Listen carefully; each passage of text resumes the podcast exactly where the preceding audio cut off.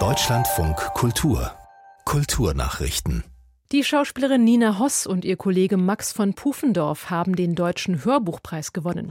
Nina Hoss wurde für ihre Interpretation von Dörte Hansens Bestseller Zur See geehrt. Max von Pufendorf überzeugte die Jury mit seiner Lesung des Romans Ich ist ein anderer von dem norwegischen Autor Jon Fosse. Michael Reinertz. Als bestes Hörspiel wurde die Adaption des Klassikers Bonjour Tristesse von François Sagan ausgezeichnet.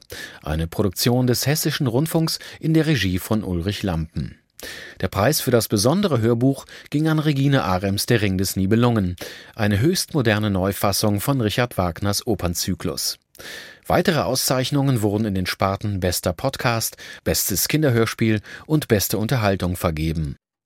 Die Kuratorin für den deutschen Pavillon bei der Kunstbiennale 2024 in Venedig steht fest. Charla Ilk, die Co-Direktorin der staatlichen Kunsthalle Baden-Baden. Das bestätigte Baden-Württembergs Kunstministerin Petra Olszewski. Charla Ilk studierte Architektur in Berlin und Istanbul. Bevor sie nach Baden-Baden kam, war sie unter anderem am Maxim Gorki Theater in Berlin. In der Branche wird ihre Arbeit als transdisziplinär zwischen bildender Kunst, Architektur, Sound, Theater und Performance beschrieben.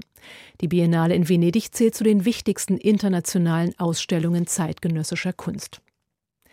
Das neue Plakatdesign des Theaters Magdeburg ist unter den Gewinnern des Wettbewerbs 100 beste Plakate 2022.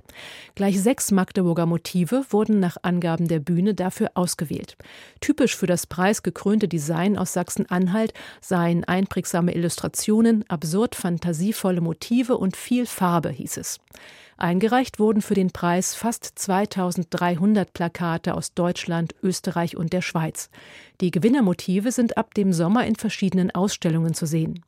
Der Wettbewerb 100 beste Plakate des Jahres entstand Mitte der 60er Jahre in der DDR. 1991 übernahm ihn der Verband der Grafikdesigner für ganz Deutschland. In Köln startet am Abend das Literaturfestival Lit Cologne mit rund 200 Veranstaltungen und über 100.000 Besuchern, das größte seiner Art in Europa. Die Eröffnungsveranstaltung stellt in diesem Jahr die Proteste iranischer Frauen in den Mittelpunkt. Der Schriftsteller Navid Kermani erhofft sich davon ein starkes Zeichen. Im Deutschlandfunk Kultur warf er der Bundesregierung vor, die iranische Opposition nicht ausreichend zu unterstützen. Am Anfang gab es ja nicht mal ein Zeichen der Solidarität. Das hat ja lang gedauert. Und es war der Druck der Öffentlichkeit, der die Außenministerin dann gezwungen hat, auch den Bundeskanzler dann doch Stellung zu beziehen. Das haben sie inzwischen getan. Aber das reicht bei weitem nicht aus. Also die, die Rhetorik, die inzwischen gut geworden ist, auch die hilfreich geworden ist, steht in keinem Verhältnis zu dem, was die Bundesregierung dann wirklich tut. Der Schriftsteller, Publizist und Orientalist Navid Kermani.